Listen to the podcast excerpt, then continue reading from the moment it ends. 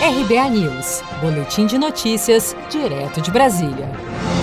França proíbe o uso da hidroxicloroquina para o tratamento da Covid-19. O governo francês divulgou no Diário Oficial do país a revogação do decreto que autoriza o uso do medicamento para casos graves da Covid-19. A decisão foi tomada após a publicação do estudo internacional apontar que o uso da substância não alterou a evolução da doença e confirmou perigosos efeitos colaterais. Em coletiva de imprensa no Palácio do Planalto sobre o novo coronavírus, realizada no último dia 25, a secretária de Gestão do Trabalho e da Educação na Saúde, Mayra Andrade, falou que o Brasil permanecerá com o uso da medicação para tratamento da Covid-19. Essa orientação, como já foi dito antes, ela segue uma orientação feita pelo Conselho Federal de Saúde, que dá autonomia para que os médicos possam prescrever essa medicação para aqueles pacientes que assim desejarem.